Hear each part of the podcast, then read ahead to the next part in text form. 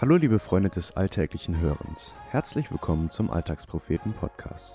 Was haben Ed Sheeran und die Bewältigung von Kopfschmerzen miteinander zu tun? Das erfahren wir in Joschkas heutigem Text. Viel Spaß!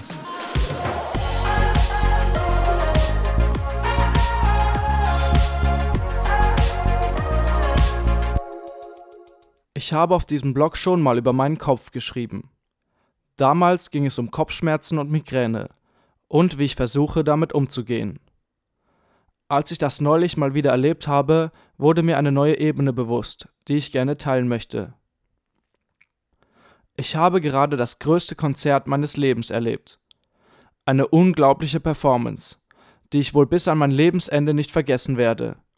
Ein Typ begeistert mit Gitarre, seiner Stimme und einer Loopstation die Massen. Jeder zweite Song ein absoluter Hit für ihn selbst die größte Show, die er in seinem bisherigen Leben je gespielt hat. Rund 100.000 Menschen sind da. Ein unglaubliches Spektakel. Alles scheint perfekt.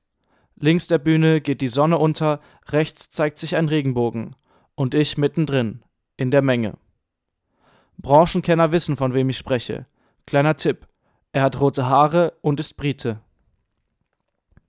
Doch über sechs Stunden stehen ohne etwas zu trinken hinterlassen Spuren an meinem Körper. Während den Vorbands ist noch alles im Rahmen. Wenigstens scheint die Sonne nicht durchgehend, dann ist das schwüle Wetter einigermaßen erträglich. Als der Rotschopf, wegen dem so viele Menschen heute Abend hierher gekommen sind, endlich auftritt, kann ich mich schon kaum mehr konzentrieren. Der Kopfschmerz hat sich mal wieder breit gemacht. Selber schuld.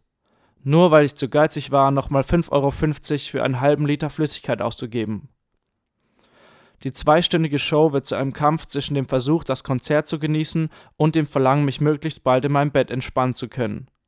Ich hätte es mir anders gewünscht, anders vorgestellt, doch es ist zu spät. Die Zugabe ist geschafft. Zum Glück war die Setlist vorher bekannt, so konnte ich erahnen, wie lange ich noch durchhalten musste. Dank Adrenalin habe ich den Kopfschmerz zwischendurch vergessen. Es ist schon beeindruckend, was der Körper alles aushalten kann, wenn es drauf ankommt. Nun steht noch der Heimweg bevor. Dass das insgesamt noch über zwei Stunden dauern würde, war nicht abzusehen. Vielleicht besser so. Erstmal dauert es ewig, bis wir endlich in Trippelschritten das Gelände verlassen haben. Dann noch eine Stunde Fahrrad fahren. Sie werden zur Qual. Ein Kampf von Körper und Geist. Doch die kühle Luft tut gut. Während dieser ganzen Zeit steht mein Kopf keine Sekunde still. Neben dem Schmerz rasen die Gedanken. Wann ist es endlich vorbei? Hoffentlich dauert der Weg zum Fahrrad nicht so lange. Wann kann ich endlich wieder etwas trinken? Ich hoffe, dass meine Kraft für die Heimfahrt reicht. Warum habe ich mir das nur angetan? Lohnt sich das überhaupt? Außerdem sind viel zu viele Menschen hier. Man kann sich kaum bewegen. Ich halte meinen Kopf für eine meiner größten Stärken. Nicht, weil ich besonders schlau bin. Im Gegenteil. Ich habe keine allzu große Aufmerksamkeitsspanne und besitze eine eher durchschnittliche Merkkapazität. Doch ich kann ziemlich gut vorausdenken, Dinge wahrnehmen und im Blick haben, sie abschätzen und darauf reagieren. Das ist wie ein eingebauter Automatismus, der sich schwer oder gar nicht abschalten lässt. Ein Gedankenkarussell. Was muss ich für morgen noch alles vorbereiten? Wenn ich heute nicht mehr einkaufen gehe, habe ich morgen nichts zum Frühstück. Die Gliederung für das Referat muss ich bis 24 Uhr abschicken. Zur Post wollte ich auch noch.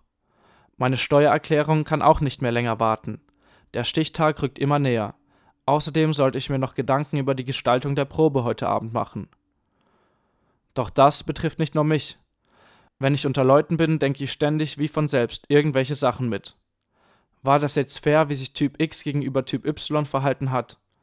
Jemand sollte noch beim Abspülen helfen. Typ A hilft nie mit, vielleicht sollte ich ihm das mal sagen. Die Stimmung ist aufgeheizt. Was kann ich tun, um zu deeskalieren? Jemand sollte sich um Typ B kümmern. Er steht so alleine da all diesen Gedankenkarussellen liegt mein Drang zugrunde, mein Leben im Griff haben zu wollen. Ich mag das. Es fühlt sich gut an, den Plan zu haben, zu wissen, was man tut und aktiv darauf einzuwirken.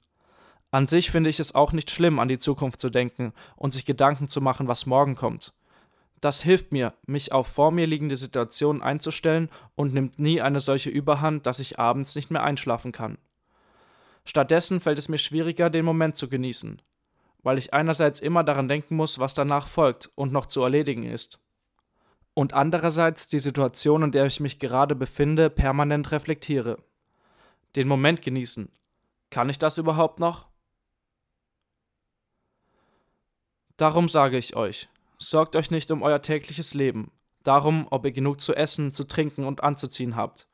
Besteht das Leben nicht aus mehr als nur Essen und Kleidung?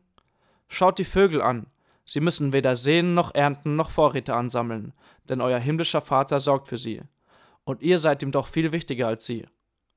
Können all eure Sorgen euer Leben auch nur um einen einzigen Augenblick verlängern? Nein. Matthäus 6, Vers 25 bis 27.